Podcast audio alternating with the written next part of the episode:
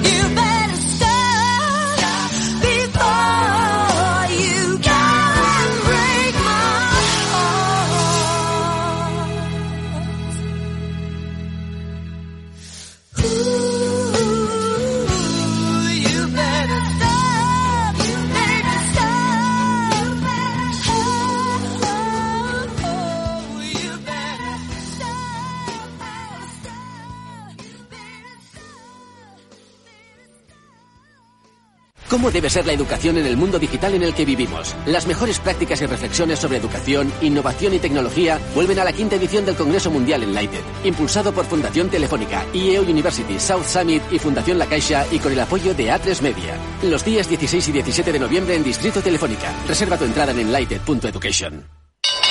Invierte en acciones OTF sin comisiones. Tesla, Netflix, Amazon, Banco Santander, Telefónica, miles de acciones de los mayores mercados bursátiles del mundo y sin comisiones. Abre tu cuenta 100% online en solo 5 minutos. Un broker, muchas posibilidades. xtb.com.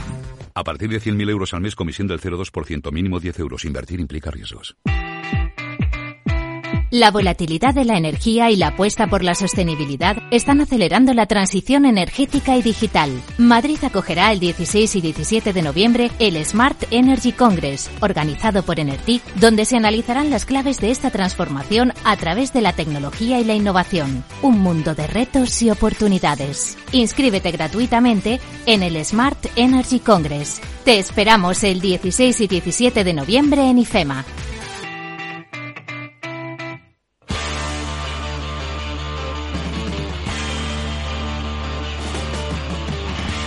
Después del trabajo, After Work, con Eduardo Castillo, Capital Radio.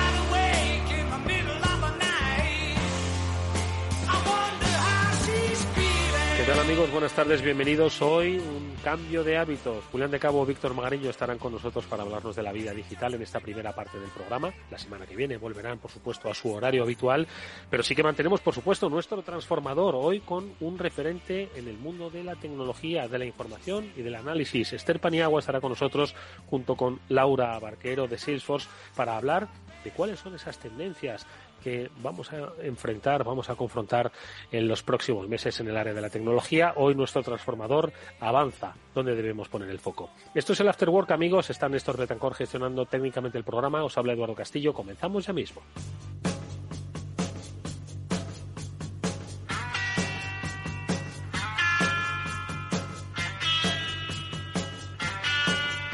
Bueno, pues hoy variando nuestra cita habitual de los jueves a quien nos sigue en directo, como es eh, habitual, por supuesto, o, y también variando nuestra hora, porque comenzamos el programa con ellos. Víctor Magariño y Julián de Cabo nos acompañan, como siempre, para analizar pues esa vida digital fascinante que se asoma a nuestro, a nuestro día a día y que, pues, oye, hace que eh, reflexionemos mucho sobre las cosas que que hemos dejado atrás y sobre las cosas que están por venir. Sobre las cosas que están por venir, hoy estoy seguro de que vamos a comentar algunos aspectos a propósito de esas, em, de esas eh, buena información que compartimos nosotros en, como hemos comentado aquí en más de una ocasión, en nuestro chat particular. A mucho le gustaría estar ahí por dentro. Julián de Cabo, ¿qué tal? ¿Cómo estás? Buenas tardes. Pues muy buenas tardes, Eduardo y Víctor. Aquí encantado de estar contigo, en este caso un miércoles más. Por cierto, que sepas, que sepas, me acordé de ti el otro día, porque no sé, eh, no sé dónde leí que era tiempo de estoicos. Y como tú este verano te has pasado entre la navegación y la lectura de los estoicos, digo, mira, Julián es un adelantado a su tiempo. Y es que, y me acordé mucho de ti, ¿eh? digo que estos tiempos requieren mucho la lectura de los estoicos porque nos van a venir muy bien. Los clásicos siempre vienen bien, Eduardo, siempre. Sin lugar a dudas. Víctor Magariño, ¿cómo estás? Buenas tardes. Hola Eduardo, Julián y audiencia. Pues nada, efectivamente, hoy cambiamos de día, eh, de patrón, pero encantado de estar aquí un jueves más. Ya estamos de lleno en la temporada de clases, conferencias y tal, y con ganas de compartir cositas que vamos viendo y que nos van pasando. Oye, dice Víctor, una temporada llena de clases, conferencias. Aquí parece que COVID nunca hubo, ¿verdad? O sea, tenemos una, una recuperación absolutamente brutal de- del tiempo pre, pre-pandemia, de, de, de 2019, septiembre de 2019, me atrevo a pensar. ¿Lo veis así también? La capacidad del ser humano para olvidarse de los malos momentos es maravillosa, gracias a Dios. ¿no? Bueno, hay, hay cosas que, que afortunadamente vuelven, ¿no? Como por ejemplo son los turistas, eh, los bares llenos, las terrazas llenas, los restaurantes llenos, eso es de, de agradecer. Eh, siempre te vas encontrando con cosas que fueron eh, claramente disrupcionadas eh, por el COVID y una de las cosas que leía, por ejemplo, es eh, la clase business en, en los aviones, ¿no? ¿Qué ha pasado? que, que parece pues que ni está ni se la espera, porque ha pegado un subidón brutal y está empezando a desaparecer eh, en la medida en que, en que estamos ahora mismo en niveles por debajo de la mitad del, del viaje de negocios de lo que había antes de. Por eso digo que hay cosas que se han recuperado eh, afortunadamente y cosas que todavía se, se resisten, ¿no? La O clase sea, yo creo que o sea, sí. eh, la- yo es que eh, como he viajado poco en clase business o en primera clase nunca supe diferenciar, yo siempre iba donde el ganado, ¿no? Eh, pero dices que entonces hay, hay menos, eh, menos con- compra de billetes en clase business o en, o en- o en clases mejoradas, por decirlo así. Sí, es lo que, de hecho, salía, no sé, no sé si hoy o ayer lo, lo vi por, por LinkedIn, ¿no? Por los eh, que, que, bueno, que está- están básicamente quitando, quitando sitios ¿Y de, de por business. Pues porque no hay, no hay demanda. Eh, ha subido el precio muchísimo. Estás hablando de, en algunos casos, de que llegan a costar hasta 20 mil dólares eh, un billete de business. Entiendo que ese será interoceánico. y, y que ha subido mucho y que directamente la- las empresas le están diciendo a la gente eh, que básicamente que o viajen en coach, o sea, en economic, en economy, en, econo- en- en turista, perdón, que no me sale la palabra en español, o que dejen de viajar y que básicamente que lo sustituyan por un, por una conference call, etcétera, ¿no? Así que, bueno, es una de las cosas que parece que, que no se acaba de recuperar curioso, y que nunca ¿eh? se sabe. Mira que ayer hablábamos de que el lujo es precisamente uno de los sectores que no solo no ha perdido con la pandemia, sino que ha ganado, ¿no? Y, en este sentido, pues oye, debería reforzarse esa, esa clase business, ¿no? En los, en los vuelos. Ahora, pagar 20.000 euros por un billete solo lo pueden hacer los de mucho, mucho, mucho lujo. Julián, ¿qué te parece?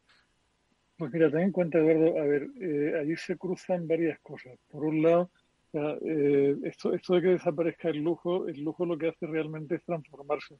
Lo que hay son cada vez más compañías de aerotaxis privados para vuelos en jet privado, donde irte a pasar un fin de semana a Mallorca, se te puede poner un avión privado en algo así, en- como entre 8, 10, 12 mil euros. Si el billete en business o en primera se te ponía en 800, 900 y erais cuatro o cinco amigos, pues por no mucho más en un momento dado, en la mentalidad de según quién, te agarras tu avión privado, te vas a Mallorca como un campeón y no dependes de controles, de rollos, de historias y de tal. Lo de, lo de la clase business del avión normal siempre fue una manera de, de optimizar el beneficio con la gestión del espacio.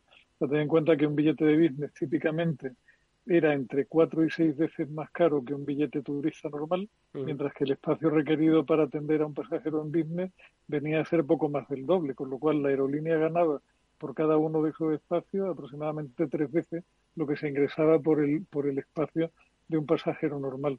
Con lo cual, mientras ha habido público suficiente como para llenar eso, económicamente tenía sentido. Cada vez supongo que, está pasando eso, que la cosa se polariza y los que tienen de verdad mucha pasta se agarran el avión privado unos pocos de amigos y los que somos más terrenales opinamos Vamos que al- realmente con, Como Sí, todo lo más ¿no? te, paga, te pagas el suplemento de la puerta de emergencia adelante para un vuelo largo y asunto terminado. O sea, yo, yo he volado bastante en business de negocio, pero cuando lo he pagado de mi bolsillo, lo más que me pago son los suplementos para poder estirar las piernas y se acabó. ¿no? Interesante cómo evoluciona Víctor. ¿Qué querías decir? No, lo, yo lo llevo muy mal lo de los suplementos. Yo, aunque tenga que estar ahí enterrado entre dos en el medio y tal, Evoluciona. eh, lo, llevo muy mal, lo llevo muy mal. Y eso no- que, no que hemos visto todavía, yo creo que surgieron y hicieron globos sondas. Entiendo que la aerolínea de referencia en, en innovar en cuanto al maltrato de los de los eh, eh, de los pasajeros, eh, en esta posibilidad de que hubiese asientos más que de pie, hubiese asientos como medio medio sentados, ¿no? Que eran como pues para optimizar los espacios. Eso no sé si se llegó a, no creo que se haya llegado a poner en práctica, pero se llegó a, yo creo que a sondear un poquito en plan globos sonda, ¿no? No, sí, os acordáis. Yo recuerdo comentamos a- un día. Algunas de las mejores portadas del Mundo Today, que es un, un website de información divertida de referencia, eran con relación a ese tipo de aerolíneas, ¿no? O sea, decía algo así como que un azafato de, ¿cómo se llama la, la compañía esta irlandesa, Dios mío? Un, un azafato De Ryanair. sortea el avión en vuelo, un azafato de Ryanair sortea el avión en vuelo y le toca al pasajero de la fila 2 y cosas así, ¿no? O sea, la verdad es que la- las cosas que ha hecho Ryanair por sacarnos dos euros más son absolutamente Pero bueno, yo, fíjate, Y yo creo que parte, parte de la diversión del viaje consiste en ver qué se le habrá ocurrido para esta vez. ¿no? De todas formas, el caso de Ryanair, pues muy criticada, ¿no? Eh, pues un poco por esas políticas draconianas y de letra pequeña, ¿no? Que, que tiene en, su, en sus servicios. Al final no deja de ser disruptivo, innovador, te puede gustar más o menos, pero él ha roto el, el, el, el mercado directamente de, de la, de la navegación aérea, ¿no? A ver, Eduardo, lo que ha demostrado Ryanair es que la gente lo que quería era llegar cuanto más lejos y más barato mejor y que no les importaba un pimiento ese zumo horroroso con el que Iberia te destrozaba el estómago a primera hora de la mañana, ¿no? Que todos los que nos bajábamos del, puer- del puente aéreo pensábamos que nos dolía el estómago por culpa del estrés y qué cuerno el estrés era lo malo que era el zumo de Iberia que nos destrozó la barriga a unas cuantas generaciones de ejecutivos en aquella época, ¿no? Es lo que pasa también con, fíjate, el puente aéreo ha muerto a manos del AVE porque todo el mundo encuentra mucho más razonable no tener que desnudarse y ser crucificado en mitad de una cola a X kilómetros del centro de la ciudad, sino que te vas a Tocha, te subes en tu tal, vas tranquilamente y llegas Sí. al centro de Barcelona y terminado. Sí. Al final eh, es un tema de propuesta de valor. La gente tiene claro qué es lo que quiere y muchas veces los que lo ofertan no. Y así les ha ido a las compañías tradicionales que se han ido muriendo poco a poco a manos de otras con un planteamiento mucho más claro de cara al cliente. Víctor. Yo, yo, yo los vuelos eh, de largo recorrido que he hecho este año, que han sido uno a Dubái y el otro a Los Ángeles, eh, la verdad que la clase turista, en un caso de, de Emirates y en otro caso de Iberia, se lleva muy bien, la verdad. O sea, es, no es, obviamente no tiene nada que ver con business, pero bueno, se está muy bien, te ponen las películas, tal, eh, muy bien. En un caso iba solo, en otro caso iba con la familia y muy agradable, la verdad. O sea, no compensa pagarlos. Estaba leyendo ahora el artículo veintitantos mil dólares o incluso doce mil dólares que vale un Nueva Jersey, un, un New York, Sydney, ¿no? Y luego los demás corto recorrido que he hecho, sobre todo a Polonia, he ido cuatro o cinco veces, pues los he hecho con Ryanair y bueno, pues eh, más corto, bueno, corto entre comillas, son tres horas y pico. Quitando esa vez que, que os dije que nos tuvieron ahí bajo la nieve esperando a subir al avión, a que se bajara el otro avión, que os acordáis que lo comenté. Mm. Pero bueno, quitando eso, bueno, pues oye, es un vuelo más o menos cortito. ¿sabes? O sea, Anécdota no- del día, ya sabéis que Pues Ryanair, por, por dos euros te hubiera azotado en mitad de la pista para reavivar la circulación de la sangre y que entrara te habría puesto a correr o a montar maletas. No, pues digo que anécdota del día, ya sabéis que esta mañana pues se ha producido ese anuncio ¿no? de una movilización parcial de los reservistas en Rusia y al final, bueno, hay información por supuesto vinculada y mucha que no acaba de ser verificada y las redes sociales apuntaban eh, obviamente sin verificar, ¿no? Pues que se está produciendo poco menos que un éxodo masivo en las fronteras de Rusia de las eh, personas en edad de ser llamadas reservistas, en edad de ser llamados, pues para evitar esa, esa leva, ¿no? Y apuntaban a que los billetes de avión eh, para salir de Rusia, poco menos que se habían acabado para, para el día de hoy. Y también apuntaban el coste de lo que era un vuelo Moscú-Belgrado, eh, que ascendía pues a cerca de, de 12 o 15 mil euros un, vuelo. Insisto, redes sociales cuya verificación, pues no, ni he tenido tiempo ni he tenido ganas de hacer, pero bueno, pura, pura anécdota. Dejando los vuelos aparte, vamos a volar al futuro, si os parece, con una eh, interesantísima reflexión que nos compartió Víctor el otro día de un japonés que ahora mismo he olvidado su nombre, ¿no? Que le preguntaban en una especie de foro, ¿no? De, de, de gurús sobre cuáles eran un poco sus, sus previsiones de futuro. Eh, He podido escuchar algunas y eran fascinantes, ¿no? Eh, mola, mola, sinceramente, pues escuchar a un negroponte, porque algunas cosas acertará y en otras no. Y este no es negroponte, no sé cómo se llamaba, eh, Taiki, ¿cómo era, Víctor? No, recuerdo, da, igual, pero era más Pero bueno, que- decía- que otra cosa. Era un, un proyecto japonés, ¿no? Con pinta de, de acertar en un 80% de las previsiones que hacía, ¿verdad? Solo por su aspecto físico. Hablaba de cómo iba a ser el futuro, del papel de los semiconductores, de la inteligencia artificial, y la verdad es que era, era fascinante. Por si queréis comentar un par de cosas de la que os habéis creído y de la que es increíble, eh, que no tiene, por supuesto, ningún, ningún, ni pies ni cabeza. Venga, ¿comentáis alguna o no? Víctor, tú eres el que compartiste. Sí, bueno, esto me, me lo pasó un colega de, de Emiratos eh, y bueno, no es que tenga mucha relación, pero efectivamente me, me lo, me lo consumí, son cinco minutos, me pareció lo suficientemente relevante como para compartirlo con vosotros, ¿no?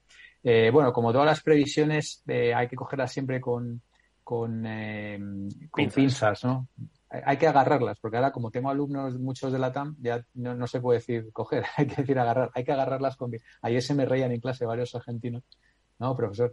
Entonces, eh, bueno, yo, yo siempre, eh, ayer, por ejemplo, dado una conferencia y, siempre digo, mira, mi trabajo como académico no es hacer predicciones correctas ni, ni acertar, eh, ni tener la razón, ¿no? Mi trabajo como académico yo pienso que es eh, generar discusiones en la gente que mejoren sus vidas. Eh, digo, y luego añado, digo, bueno, si esto suena a una excusa a todas las meteduras de pata que he ido viniendo haciendo durante los años, confiad en vuestro instinto, porque probablemente eh, no, no vayáis caminado, ¿no? Entonces, bueno, yo creo que son eh, una visión sobre algunos temas futuristas. A mí me parece bastante razonable algunas cosas. Me- me- a mí me gusta siempre buscar la certidumbre en algunos temas, ¿no? Eh, bueno, pues el tema de la inteligencia artificial, que lo hemos hablado muchas veces, pues, pues ahora, eh, parece claro, ¿no? Eh, Sundar Pichai, el presidente de, de- Google, de, Alphabet, lo ha dicho muchas veces. eh, esto va a ser el, el impacto más grande desde el cubrimiento del fuego, va a tener un impacto masivo en la humanidad. Bueno, pues yo creo que hay que estar muy atentos eh, sobre todo lo que tiene que ver con inteligencia artificial en diferentes campos, eh, entre otros, pues, por ejemplo, la medicina, en fin, eh, muchísimos campos, ¿no? Ahora se habla mucho del sesgo, bueno, hay que estar viéndolo. El tema de la, de la robótica, el tema de, bueno, pues de la extensión de los seres humanos con la inteligencia artificial, yo creo que es posible. Habla de, hablaba de implantes, hablaba de, de descargar memorias, hablaba de, de, de descargar la conciencia. Bueno, no, no va a ocurrir mañana, pero, pero sí que sí que es algo que, que yo puedo ver ocurriendo, ¿no? Eso es. Tengo otra otra frase que me, que me gusta mucho que decía que la inteligencia artificial general decía un científico de, de la universidad, no me acuerdo, de la americana, de Texas o algo así, decía que eh, bueno, pues eh, la inteligencia la inteligencia artificial general, que es aquel punto en el que toda una máquina va a reunir más inteligencia que todo el resto de la humanidad junta, eh, pues que tiene algo así como un 20% de probabilidades de ocurrir en el 2030, tiene un 30% de probabilidades de ocurrir en el, en el 2040 y un 25% de probabilidades de no ocurrir nunca. Entonces, bueno, pues que cada uno se agarre o se alinee con la, con la versión, ¿no? Eh, sí, creo que Julián, Julián. Quiere, quiere opinar algo. Eso, eso se basa en la doble circunstancia de que las máquinas cada vez son más, más inteligentes y los humanos cada vez más tarugos, porque hay por ahí algún estudio que demuestra que el coeficiente intelectual promedio ha decaído en los últimos tiempos por una serie de factores, entre otros muy relacionados con la educación. ¿no? Que a mí, el otro día que abría curso con mis alumnos en el IE, he tenido, o sea, se lo dije, digo, mirad chicos, yo hay, hay dos factores que cada vez me preocupan más cuando doy clase en un grupo joven, ¿no? Caso, y espero que eso no nos suceda en clase, o sea, espero que seáis capaces de, de entender que aquí venís a discutir, a contraponer ideas, a aprender a escuchar, a aprender a reflexionar y a aprender a sacar vuestra propia visión de los hechos con arreglo a un promedio de cosas que oigáis. Y espero que aprendáis a no escandalizaros y a intentar averiguar qué es lo que hay de verdad en lo que te dice la persona que tienes enfrente, porque probablemente en parte de lo que te dice hay algo de razón que tú debes ser capaz de descubrir y de incorporar a lo tuyo. Y en segundo lugar, lo que más me preocupa del mundo es que cada vez veo más que vuestra capacidad de, comprensión y vuestra capacidad de entendimiento baja con relación a lo que eh, a los que hemos sido educados con otros sistemas y de otra manera, ¿no? Les decía, mirad, eh, suena broma, pero no lo es. A nosotros nos obligaban a leer el Quijote y en el Quijote Cervantes utilizó cerca de 30.000 palabras distintas. Vosotros escucháis reggaetón, que en general utilizan un promedio de unas 300 palabras el total de las canciones de reggaetón, poco más o menos, y una sola canción utiliza unas 40 o 50, de las cuales probablemente un 25% son palabrotas. Con lo cual, vuestra pérdida de capacidad de comprensión del entorno os hace menos competitivos, porque una generación que va a tener que enfrentarse al mayor momento de cambio en la historia de la humanidad, si no es capaz de entender el entorno en el que se desenvuelve, va a tener cada vez más difícil reaccionar de una manera adecuada porque no sabe evaluar los inputs que tiene. De tal manera que este año he tomado una iniciativa completamente psicodélica que no sé en qué va a terminar y es que he introducido en todas mis sesiones un rinconcito de un minuto que llamo cine de barrio, donde les recomiendo una película, un disco y un libro a mis alumnos. Soy consciente que de una sesión a otra no se lo van a leer ni las van a ver, pero mira, si al final de su vida se han tragado un 30% de eso, espero que les haya ido bien porque he intentado hacer una selección razonable de cosas que valgan la pena y les enseñen a pensar un poco. Y se queda en un buen listado, oye, unas buenas recomendaciones. ¿Has dado ya recomendaciones en ese cine de barrio? ¿Has dado unas Sí, primeras he dado, recomendaciones? he dado la- las dos primeras sesiones, con lo cual ya he tenido mis dos primeras eh, episodios de cine de barrio. Pues venga, comparte, curiosidad- comparte con nosotros, a ver si esa música también o esa, eh, esa literatura o ese cine nos inspira. Pues mira, en la primera sesión le recomendé como disco el que para mí es el mejor disco de los Beatles, sin duda, que es el Abbey Road, cuya última canción es todo un compendio de vida, o sea, la, la letra de esa canción que se llama The End es absolutamente maravillosa. Como libro le recomendé Cien años de soledad, que para el que no lo haya leído es un texto absolutamente obligatorio y que a poco que uno rasque se da cuenta de que es la Biblia reformulada y adaptada al realismo mágico latinoamericano. Y como película le recomendé Tiempos modernos de Chaplin, no porque fuera la última de Charlotte, sino porque toca problemáticas que en el fondo son muy parecidas a las que nos planteamos ahora con la inteligencia artificial particularmente, o sea, el, surgimiento de la robótica y el cómo las máquinas nos iban a sustituir, etcétera, etcétera, es algo que, que Charlotte ya se plantea en 1936, que hace casi un siglo de eso.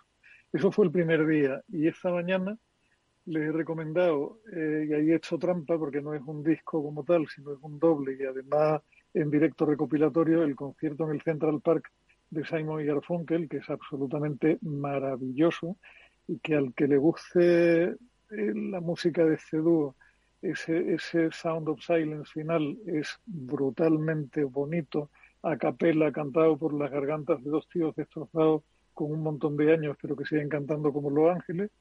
Como libro les recomendé El Profeta de Khalil Gibran, un libro de meditación cortito pero profundísimo, muy muy interesante y escrito por un tío que es un compendio de culturas porque era libanés, con lo cual su propio país era un crisol de, de mil historias distintas.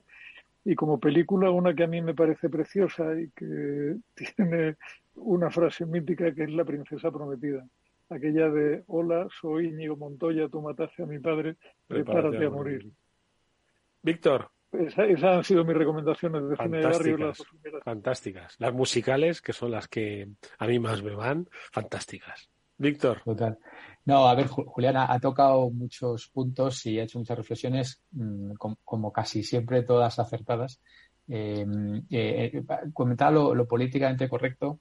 Yo, eh, yo intento también ser dentro de lo que puedo, ¿no? Que, eh, creedme, me resulta harto difícil porque eh, Julián es profesor en el Instituto de Empresa, pero yo soy de la New York University.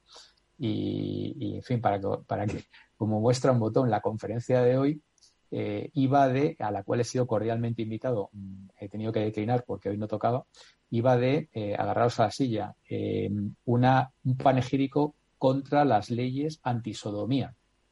Esta era la conferencia de hoy, estrella en la... Sí, sí, yo no sé si sabéis que hay leyes en Estados Unidos donde la sodomía está prohibida. Bueno, pues hoy era una especie de panegírico donde había tres expertos, uno, un- uno de la NYU y otros dos de fuera, donde era eh, una conferencia anti-leyes eh, que van contra la sodomía. ¿no? Esta era la conferencia de hoy.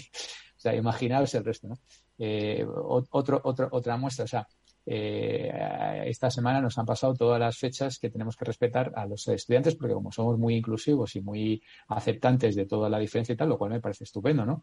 Todas las festividades de todas las religiones. Con lo cual, de aquí a final de año hay como 25 días que no, que no se puede exigir a la clase porque es el Yom Kippur, el Rosh Hananan, el tal, bueno, eh, estas son las que me acuerdo y luego algunas de nombre impronunciable eh, en, en otras culturas, ¿no? Eso eh, el lunes y el martes nos mandan un comunicado que se cargan la Semana Santa. Entonces, claro, ha habido una especie de revolución en el profesor de decir, perdón, o sea, a ver, estamos de inclusivos, de respetar la cultura y tal, y de repente tenemos que ir a la clase las semanas, eso sí, respetan el jueves y el viernes, pero lunes, martes y miércoles, donde todos los colegios, todas las universidades, Sí. todo, todo el mundo está cerrado, esos días hay que ir a la clase. Claro, imagínate cómo ha sentado esto, ¿no? Entonces, bueno, pero bueno, esto sí, yo intento en la medida de lo posible ser eh, políticamente incorrecto. Sobre las recomendaciones y tal, bueno, súper de acuerdo. Yo soy muy de Sgt. Peppers, eh, me gusta mucho, pero reconozco que el in the end, eh, the love you take is equal to the love you make. Esa frase es, o sea, el, el amor que te llevas es igual al amor que has dado, ¿no? Es- eso, vamos, como Pues, máxima oye. vital, me parece fantástico. Pues qué, mejor manera de, de deciros adiós, pues con esa fantástica canción compartida por Víctor Mareño y Julián de Cabo, que hoy se nos ha ido el tiempo, Eh, se nos ha escapado entre los dedos, pero bueno, eso está muy bien porque así nos quedamos con ganas de más, las que trataremos de compartir la próxima semana, espero que en nuestro horario habitual, pero insisto, si nos seguís a través de los ah, diferentes eh, podcasts, que sepáis que hoy es miércoles y que nos podréis recuperar la próxima semana. Julián de Cabo, Víctor Magariño, gracias amigos. Cuidaros mucho.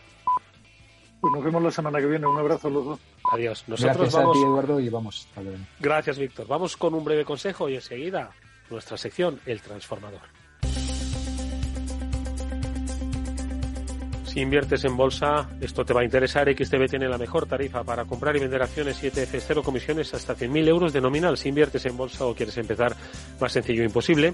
Entras en xtb.es, abres una cuenta online y en menos de 15 minutos compras y vendes acciones con cero comisiones, con atención al cliente en castellano y disponible las 24 horas al día. ¿A qué estás esperando? Ya son más de 450.000 clientes los que confían en xtb.es. Riesgo 6 de 6. Este número es indicativo del riesgo del producto, siendo 1 indicativo del menor riesgo y 6 del mayor riesgo.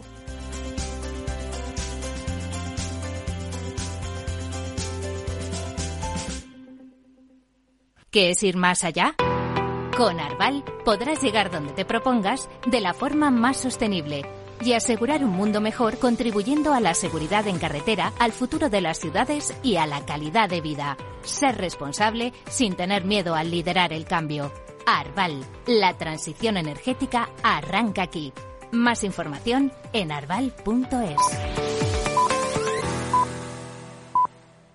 A continuación, el transformador, de la mano de Salesforce.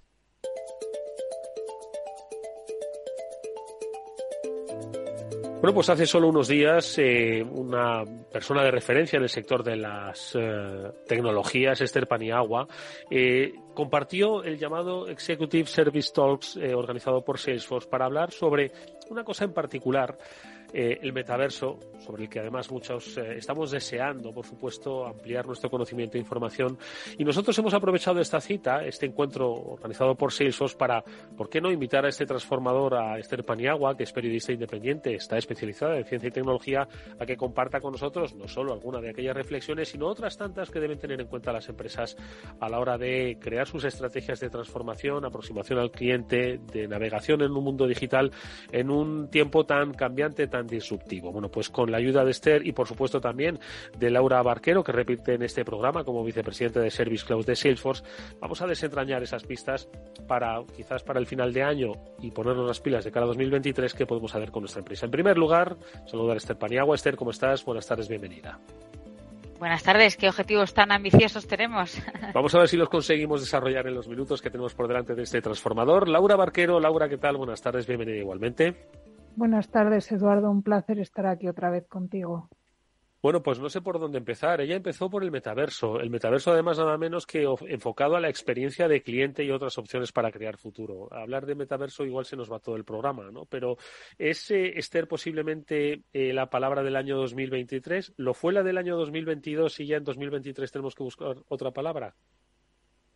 Eh, no, la verdad es que no me, no me aventuro a hacer una de estas predicciones. Tampoco creo que fuera la palabra del año 2022. En todo caso, sería la palabra guerra, por desgracia. Eh, bueno, yo la verdad es que eh, no soy una vendedora de metaverso como tal, sino más bien intento apli- aplicar un poco la perspectiva crítica para lo bueno y para lo malo, ¿no?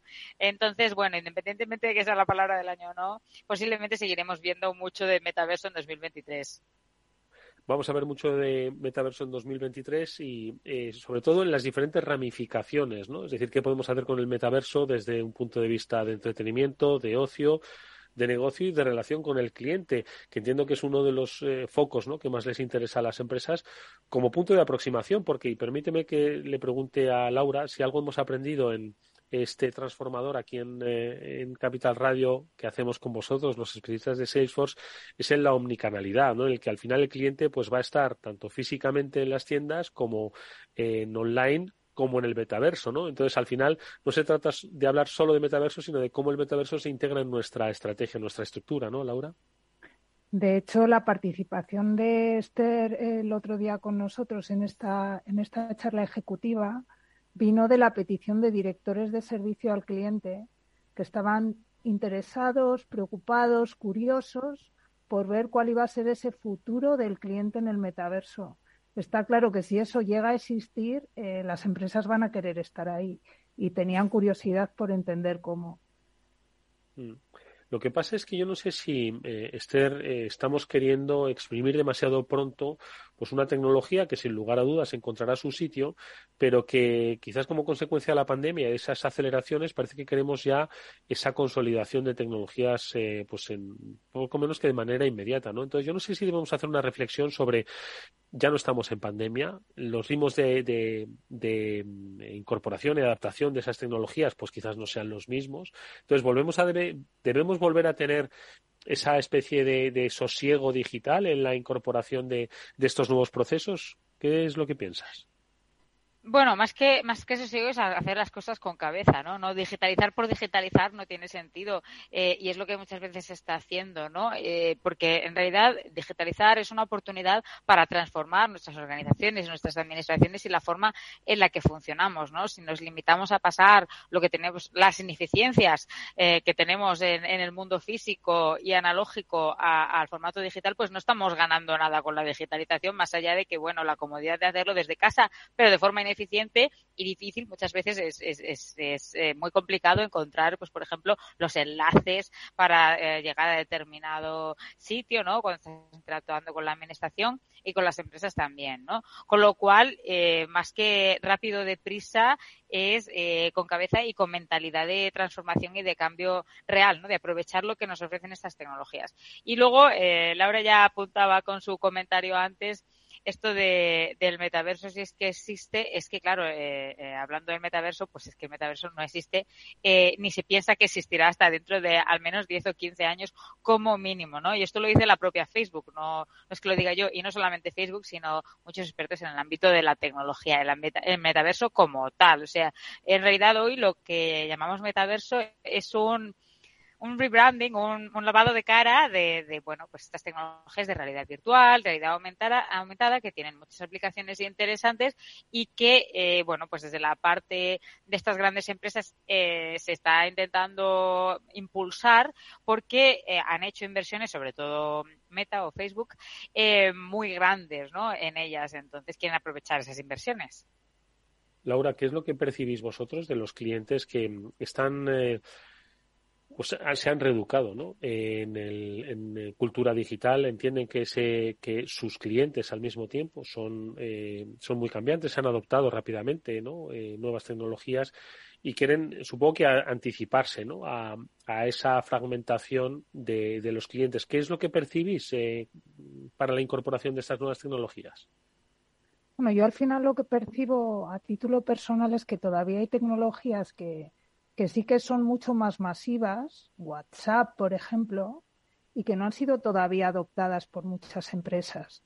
Y en cambio sí que están ya pensando en la siguiente ola, que es como el metaverso. Y muchas veces se piensa desde un punto de vista muy de marketing, de posicionamiento de la compañía, quiero ser el primero a estar ahí, pero creo que hay implicaciones por detrás que son como mucho más profundas, o sea, de, pues Esther nos comentaba el otro día temas de disponibilidad de la propia tecnología que no está mm, madura para, para estar en esto y también algo que a mí me llamó mucho la atención que es pensar en toda la parte más de ciberseguridad. Eh, de eso Esther sabe muchísimo más eh, y tiene implicaciones serias para las compañías. No están pensando tanto en eso como en la parte más de marketing. Entonces yo creo que hay mucho por hacer todavía, eh, que el metaverso lo pueden tener ahí como algo pues que pueden ir mirando como de reojo, pero que nos quedan muchas cosas para estar a la altura de lo que los clientes están esperando de nosotros. Esther, por lo tanto, eh, en la escala de prioridades, eh, ¿qué sitúas? ¿La ciberseguridad? Eh, bueno, entiendo que hay que combinarlas todas al mismo tiempo, ¿no? Pero ¿sitúas la ciberseguridad en el primer plano de importancia para... Nosotros hablamos de ciberseguridad todos los lunes aquí en, en el programa, ¿no? Eh, y somos conscientes. Lo que pasa es que muchas veces tenemos esa sensación de que estamos predicando en el desierto, ¿no? Entonces, mm, sí que me gustaría un poco que compartieses esa reflexión que apuntaba Laura. Me pasa un poco como a ti, Eduardo. Yo también cuando hablo de estas cosas me siento predicando en el desierto y no somos los únicos, ¿no?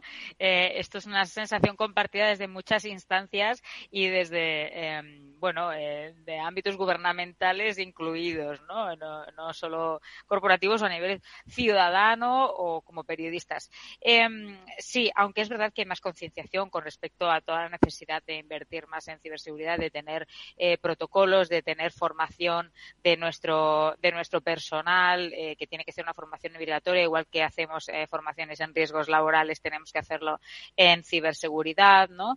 Eh, todo esto es fundamental, pero además, sobre todo, pues a la hora de desarrollar nuestros productos y servicios, es, bueno, digamos, lo primero, protegerlos bien, ¿no? Porque cada día estamos sometidos, eh, como digo, a nivel personal y corporativo, a intentos de ataque de todo tipo y especialmente de phishing, pero también de ransomware, que son los ataques más comunes contra empresas, que son los eh, secuestros de equipos o de datos y que hemos visto, pues, últimamente en multitud de casos y el más sonado tal vez eh, más reciente pues fue aquel que, que, se hizo contra el CSIC, el Consejo Superior de Investigaciones Científicas. ¿no? Eh, por supuesto, si esto ya está pasando en la Internet que tenemos hoy, seguirá pasando eh, y a mayor escala probablemente en el metaverso porque se abren nuevas posibilidades ¿no? de, de falsificación de avatares, de suplantación de identidad de avatares eh, y un largo etcétera, ¿no? También de, eh, bueno, eh, más, más de nuestros datos estarán expuestos porque eh, muchas las empresas probablemente van a poder saber, si no lo impedimos, muchas cosas más sobre nosotros y nuestra intimidad y esa información que registrarán pues eh, eh, será vulnerable a ser revelada ¿no? ante ciberatacantes. Por tanto, es algo fundamental a la hora y, y en paralelo otras cosas, ¿no? Por, por, cuando hablamos de, de estos entornos virtuales, mundos virtuales, digo mundos porque ya te digo, de universos, de metaverso todavía no hablamos, ¿no? Tenemos los mundos, después tendremos las galaxias y después el metaverso. Eh, de momento tenemos unos poquitos mundos y eh, en estos mundos hay muy poca gente. Entonces, eh, claro, para las compañías eh, que estén desarrollando espacios en este entorno, pues se encuentran que los abren y, están solos porque ahí no hay nadie más, porque hay poca gente que tiene las gafas de realidad virtual o la inquietud de meterse ahí, porque hay también un problema, hay un, um, una investigación científica, un, un un paper que se publicó en julio de este año, donde hablaban que precisamente en temas de, experiencia de cliente, de relación con el cliente, eh, bueno, investigando las utilidades de, de, de, estos espacios virtuales, pues uno de los mayores problemas es la sensación de irrealidad, o sea que, o de falsedad, ¿no? Que las personas, por lo general, tienen de lo que son o suponen estos mundos virtuales. O sea, no se, no se ven como reales todavía, porque es todo muy nuevo, ¿no? Mm. Sí, estaba pensando que hasta Instagram, eh, que parece más real que otra cosa, ofrece en la mayoría de las ocasiones irrealidades, ¿no? Como para virtualizar esos, esos entornos. Unos entornos que, por otro lado, pues eh, se van a desarrollar en un espacio que es el de la nube, y sobre este sí que me gustaría apuntar. Primero, por, eh, por dos cuestiones, porque si decía Laura que todavía hay empresas que no han adoptado el WhatsApp como una herramienta útil, ojo, en su relación con el cliente, entonces, eh, la nube es otro de los grandes retos ¿no? de, de adopción. Eh, entonces, en ese sentido, os pido una reflexión sobre esos entornos cloud, ¿no? en los que vamos a. y que también la seguridad, por cierto, tiene mucho que ver, ¿no? La seguridad desde la nube ¿no? y en la propia nube. Eh, reflexiones sobre el, cloud. Empezamos por ti, Laura. Bueno, sobre el cloud, al final yo que no distinguiría cloud no cloud. ¿Dónde está el cliente? ¿Qué canales me está pidiendo? eh, a la hora de relacionarse conmigo. Y es verdad que estamos viendo un movimiento, por ejemplo, en toda la parte de canales de gestión de la relación con el cliente hacia el cloud. Pero para una persona, yo consumidor, a mí me da igual que la telefonía de una empresa corra sobre cloud o corra sobre sistemas on-premise. Eh, lo que hay detrás del cloud es mucha potencia de escala, mucha posibilidad de automatizar, de conectar con sistemas de inteligencia artificial, cosas que sí que van a revolucionar cada uno de esos canales de relación con el cliente. Eh, la reflexión sobre el cloud es que el cloud yo creo que es algo que, que, que es más es, es, algo que ha venido para, para ocuparlo todo en lo que es lo tecnológico. Entonces, me encanta. Ha venido para ocuparlo todo. No ha venido para qué, sino para ocuparlo todo. Esther, ¿cuál es tu reflexión? Bueno, pues muy en línea con lo que comenta Laura. Eh, por, una parte, para mí el cloud ya es como eh, casi como Internet, o sea, ya lo doy por descontado, ¿no? Por tanto, eh, reflexionar sobre ello es como reflexionar, pues, sobre la, la, necesidad de Internet o de la conectividad. Pero eh, igualmente alineado con ese mensaje de que lo importante no es el cloud o la inteligencia artificial, sino las personas eh, con las que estamos conectando y las que nos dirigimos, en este caso, eh, pues los clientes, ¿no? Y, en integrar todo ello para proporcionar el mejor servicio posible. Eh, y además, bueno, un comentario, ya que estamos hablando de cloud, muy importante eh, eh, tener todo lo que tenemos en el cloud, tener también copias de seguridad offline no conectadas al cloud. precisamente pues para, para que si eh, bueno somos víctimas de un ciberataque pues tener eh, esas copias y no perdamos toda la información, ¿no? Mm. Yo creo que además está haciendo referencia Esther a, a un caso, es decir, ten, ten, todo guardado en un backup fuera, externo, ¿vale? Por si no solo te atacan, sino por si algún día se cae. Hay que decir Mm. que hoy nuestra, nuestra invitada, este transformador, Esther Paniagua, es, eh, pues ha sido reconocida a lo largo de su carrera con diferentes premios, ¿no? Por su actividad informativa, el Accenture de periodismo, entre otros, eh, ubicada en la revista Forbes como una de las 100 personas más creativas en el ámbito de los negocios, también en el mundo del liderazgo femenino, y es autora de un libro reciente se llama Error 4.0, preparados para un mundo sin Internet, en el que mm, el, el título es distópico y, y- y asusta, ¿no? Porque cuando de repente tenemos una caída de un minuto en nuestro sistema, nos asustamos. Así que imagínate si se cae la red global. Entonces, eh, esto me hace un poco reflexionar, o más, que reflexionar, preguntarte sobre la excesiva dependencia y yo creo que también un poco la interiorización sobre cómo debemos actuar frente a eh, circunstancias de corte del, digamos, de la continuidad, ¿no? Que es al final en lo que se basan muchos negocios. Eh, un poco cómo, cómo debemos entender este escenario, ¿no? De dependencia digital, ¿no? Esther. Pues, eh, primero, perdóname que, que corrija que el título es Error 404. ¿Y ¿Qué he dicho yo? ¿Qué he dicho? Eh, 4.0 me parece o algo así. Así estoy yo, el error lo tengo yo. Error 404, preparados para un mundo sin Internet, efectivamente. 4.0 se lo dejamos a la, a la industria. Em, pues sí, error 404, preparados para un mundo sin Internet, que precisamente escribo, bueno, entre otras cosas, pues para dar cuenta de esa vulnerabilidad, primero de la red de redes, que la damos por hecho, ¿no? El wifi eh, y la conectividad es algo que ya casi damos eh, por hecho tanto como el agua del grifo. Eh, y por otra parte, pues eh, los riesgos que conlleva esa dependencia si no securizamos precisamente nuestros equipos y tomamos ciertas medidas que no se están tomando y una muy básica, ¿no? Ante un escenario de apagón que, ya- que no solo que no, no tiene que ser un apagón global, es que ni siquiera llegamos a ese escenario. Es que ante un fallo que se puede producir, como fue el fallo de eh, que afectó a Facebook, que fue en la actualización de uno de los protocolos mm, base, eh, pues eh, hizo que la empresa pues dejara de funcionar durante unas horas que además fueron pocas para la envergadura del problema que estaban teniendo. O sea, que la gente dice fueron, fue mucho tiempo, en realidad fue poco, o sea, tardaron poco en resolverlo. Em, eh, entonces, esto, que fue por un error, puede sucederle a Facebook y a cualquier otra empresa, y ya no hablemos pues de ciberataques, ¿no? Por, por volver un poco a lo de antes. Y no estamos preparados, yo con- todavía no conozco ni una sola institución, empresa, organismo que tenga un plan de funcionamiento, un protocolo, em, totalmente offline ante esta situación o es posibilidad pues de estar un mes desconectados como estuvo el CSIC durante todo agosto, ¿no? ¿Y qué hacemos si pasa esto? Eh, o que o hizo el SEP, el Servicio Estatal de Empleo, cuando también sufrió un ciberataque, me parece Más que en plena 2020, pandemia, ¿no? Con la gestión de los ERTES, etcétera, etcétera. Eso es, eso es. Eh, pues qué pasa, que entramos en el caos porque claro, volvemos al papel y boli, pero de una forma descontrolada, sin saber qué hacer, qué procedimientos, quién hace qué y en qué orden, ¿no? Entonces necesitamos este tipo de planes, porque si no eh, nos quedamos eh, viendo cómo pasa el tiempo y sin poder hacer nada, perdiendo dinero, sin atender a nuestros clientes o a los ciudadanos o, o a quien corresponda, ¿no?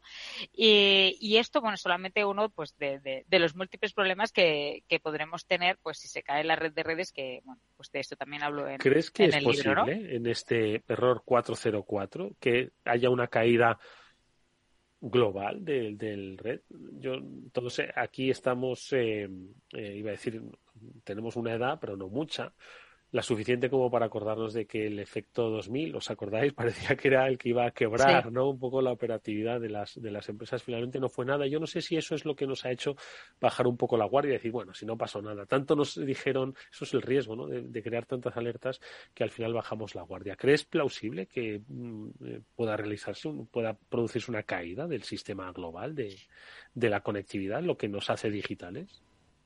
Esto es lo que me han dicho las expertas y expertos con los que he hablado para, bueno, cuando me he documentado para mi libro, ¿no? Que, que no son cualquier persona, ¿no? Hablamos del Instituto de Internet, fundador de, el director fundador del Instituto de Internet de Oxford, expertas y expertos en ciberseguridad, en seguridad nacional, eh, y obviamente que es algo difícil, pero es algo que la comunidad técnica eh, alrededor de Internet contempla, tanto que la ICANN, que es un organismo de gobernanza de Internet asociado al DNS, una, un- uno de los sistemas base ¿no? de la infraestructura de Internet, pues creó en 2010 un grupo de 14, person 14 personas en el mundo que son los guardianes de Internet. Eh, bueno, yo les llamo así, eh, lo que están velando es por ese, esa infraestructura base, pero hay muchas otras vulnerabilidades que, que pueden hacer, provocar esa caída porque Internet no fue creado para todo lo que lo usamos hoy, ¿no? Eh, para, sobre una, unos, una infraestructura que fue concebida pues para usos científicos, le hemos puesto todo nuestro mundo absolutamente, ¿no? O sea, es que hasta, hasta las infraestructuras críticas y la electricidad está conectada a nuestros electrodomésticos, nuestra ropa, administraciones, empresas, obviamente por descontado, ¿no? Absolutamente todo y cada vez más cosas, ¿no? Entonces, eh, claro, pues esto hace más vulnerable a la red de redes porque hemos puesto todas estas capas encima que, que además el contenido, o sea, cuando hablo de Internet, eh, a menudo me, me, estoy refiriendo en realidad a la web, ¿no? El contenido al que accedemos, las aplicaciones, que eh, para más INRI pues están controladas en su mayoría y eh, por, por, por, unas pocas grandes empresas que al final eh, si son atacadas o tienen un problema pues nos dejan tirados a, a la mitad de, de, del planeta o si no a todos, ¿no?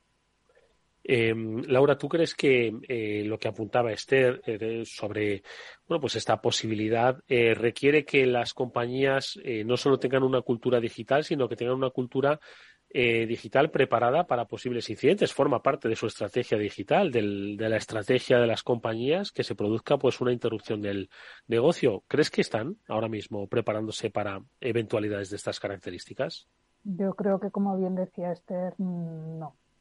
O sea, estamos demasiado todos aturullados por el día a día y por el, quizá, pues eso, pensando en la transformación hacia lo digital, que parece que lo otro no, no va a existir y, protocolos de esos me consta que no existen. Y de hecho vivimos un momento caos cuando sucedió un momento encierro en pandemia eh, y las empresas no sabían un poco cómo funcionar.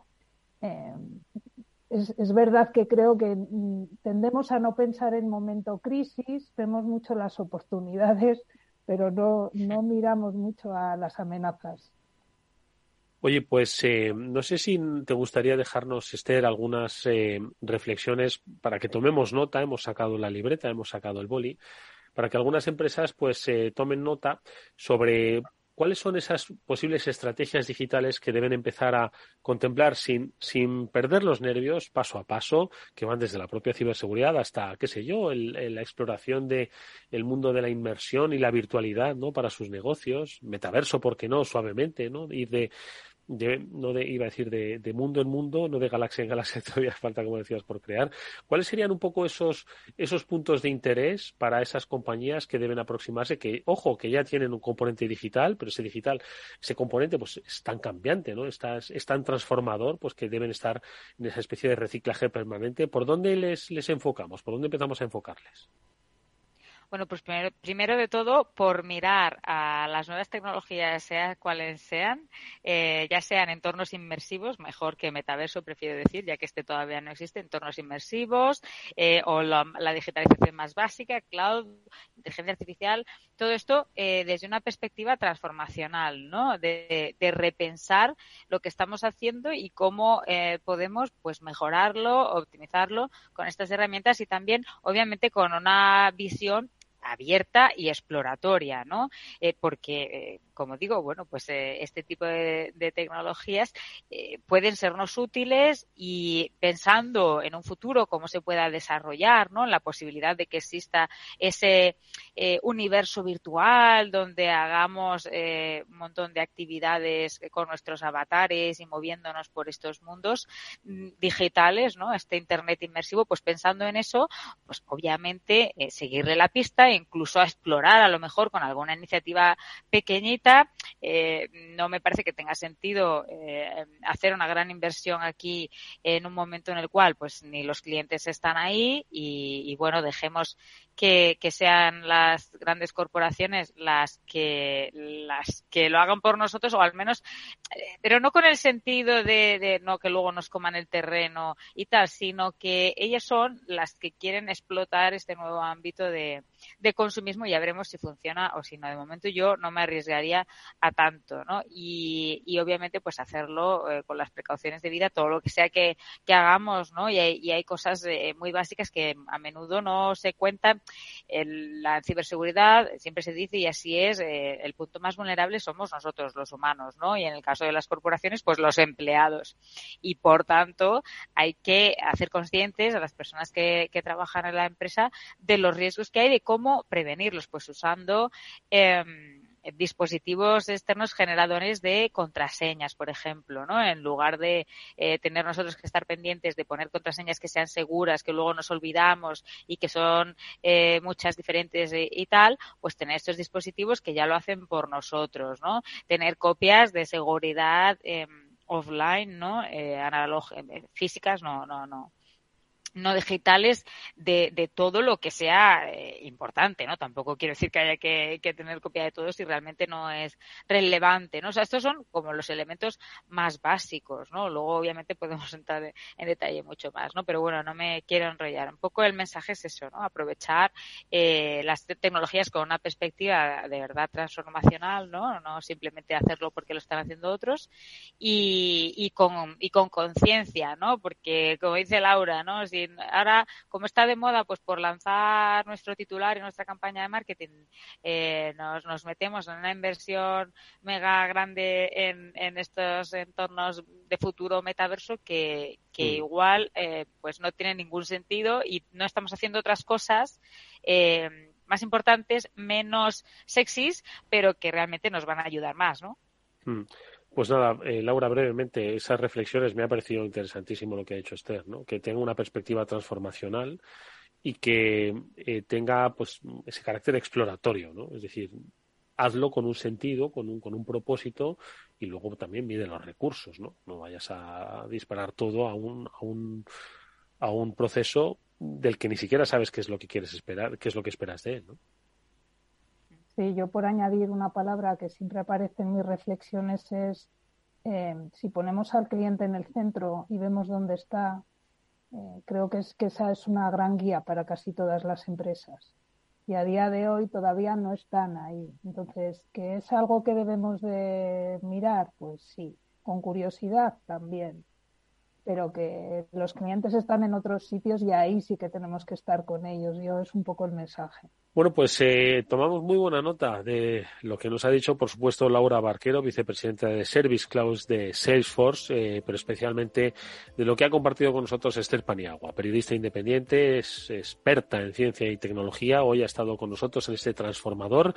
Voy a no decirlo con error, voy a resarcirme de ese error, recordando que es autora de Error 404, Preparados para un Mundo sin Internet, en el que reflexiona sobre precisamente cuál es ahora mismo nuestro vínculo en las redes eh, con la red y cuáles son esos escenarios, ojo, que debemos cuidar. Te agradecemos mucho, Esther, que hayas estado con nosotros estos minutos. Ha sido francamente interesante. Ojalá podamos volver a contar contigo de una manera presencial. Estoy seguro de que así será.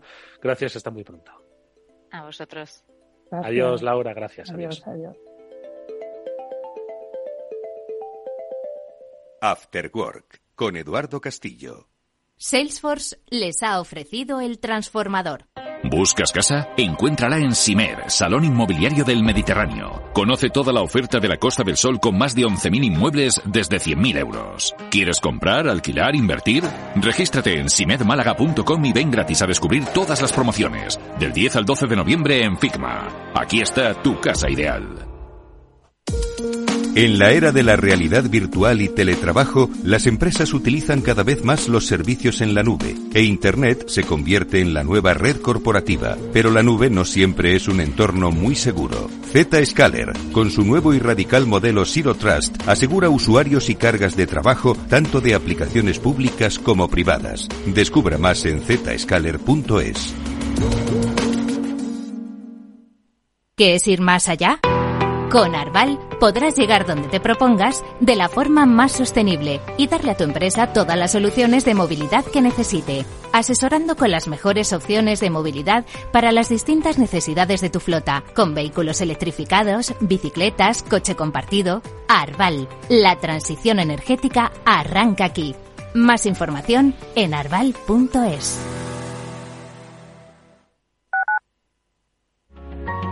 Donde tú ves trabajadores, el Instituto Regional de Seguridad y Salud en el Trabajo lleva 25 años trabajando para prevenir sus riesgos laborales.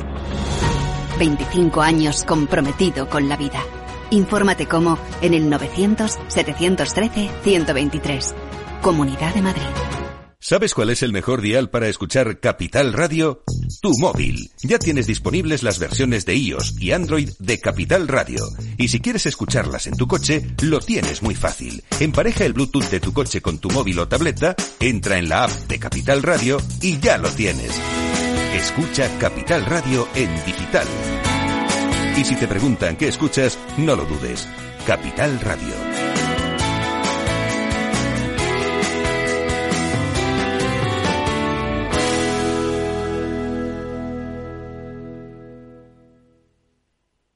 Capital Radio.